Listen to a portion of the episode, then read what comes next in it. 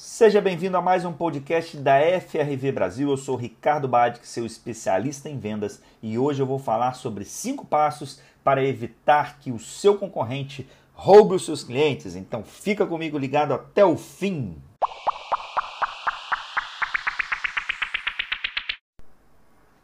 Se você não quer que o seu concorrente leve seus clientes, preste atenção nessas dicas que trouxemos em um mercado competitivo Todas as formas de fidelização são de extrema importância. Não existe nenhuma fórmula mágica para manter seus clientes por perto ou comprando somente da empresa. Entretanto, prestando atenção em atitudes simples do dia a dia, você pode sair na frente da sua concorrência. Listamos cinco dicas para te ajudar a manter seus clientes fiéis, fornecendo a melhor experiência do começo ao fim para todos eles. Então compartilhe esse podcast com todos os seus colegas para trabalharem juntos e colocar tudo em prática. Vocês vão sentir a diferença. Então pega papel e caneta que vamos falar sobre cinco passos para evitar que o seu concorrente roube seus clientes. Primeira dica: explore os diferenciais do produto ou serviço.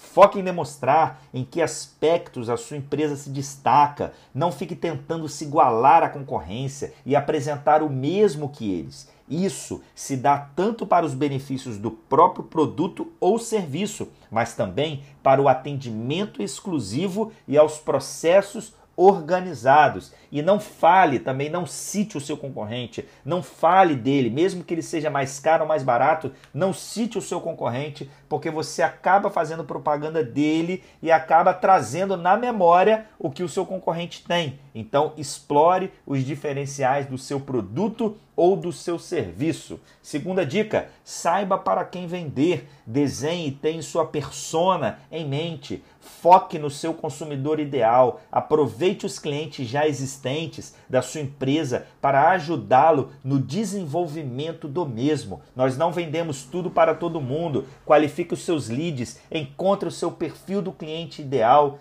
defina a sua persona e venda para ele. Saiba para quem vender. Bacana? Terceira dica: não entre em uma guerra de preços. Estruture um posicionamento de marca sólido, assim sua empresa não precisará focar em diminuir o preço para segurar consumidores. Fortaleça a imagem, fortaleça, desculpa, a imagem do negócio, agregando valor ao produto e ao serviço de atendimento ao cliente. Guerra de preço é a pior estratégia que você pode entrar você fica olhando, passa na frente do seu concorrente, seu concorrente baixou 10 centavos, você vai lá e, e, e, e, baixa 5. Não faça isso. Se posicione diante de um mercado. Por isso que é principal você definir a sua persona, porque você vai saber para quem você vai vender. Ou seja, talvez uma pessoa que queira só preço não é o seu público. Se ela só quer preço mais barato, talvez não seja o seu público, porque você vende qualidade. Então, um posicionamento forte daquilo que você vende, daquilo que você faz, é essencial. Por quê? Porque o cliente ele vai enxergar os benefícios do seu valor. Eu digo que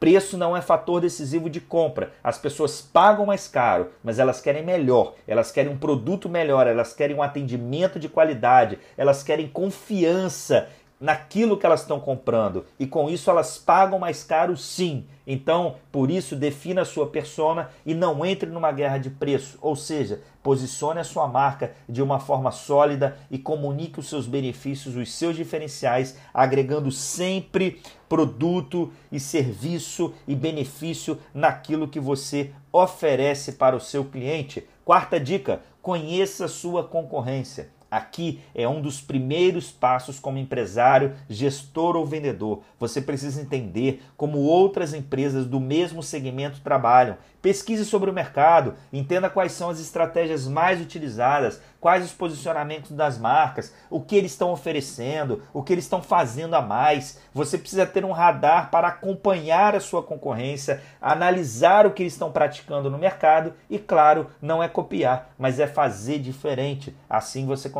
sair na frente. E última dica: aposte em um atendimento exemplar. Parece óbvio falar dessa forma, mas fidelizar um cliente é a principal maneira de sair à frente da concorrência e não perder para ela. Foque em uma experiência excepcional para o cliente, o sucesso do mesmo. Eu digo que experiência do cliente, ela começa desde o momento em que o seu cliente quer te achar na internet, te procura lá no Google, te procura nas redes sociais, se tem um atendimento fácil, seja pelo WhatsApp, chatbot, telefone, desde o momento em que ele vai na sua loja, se ele encontra um estacionamento fácil, se ele encontra é, é, é, vendedores alegres, felizes, se ele tem uma boa experiência ali no setor, se ele acha o que ele quer, se a forma de pagamento para ele é ideal, depois se ele pede para entregar em casa, se vocês respeitam o prazo de, de né, de entrega. Então, olha, olha como que a experiência do cliente ela é desde o momento em que ele pensa em comprar o seu produto, porque quando ele pensa em comprar o seu produto, ele já vai lembrar de alguma empresa. Então, se ele lembrou da sua, é porque a experiência foi boa.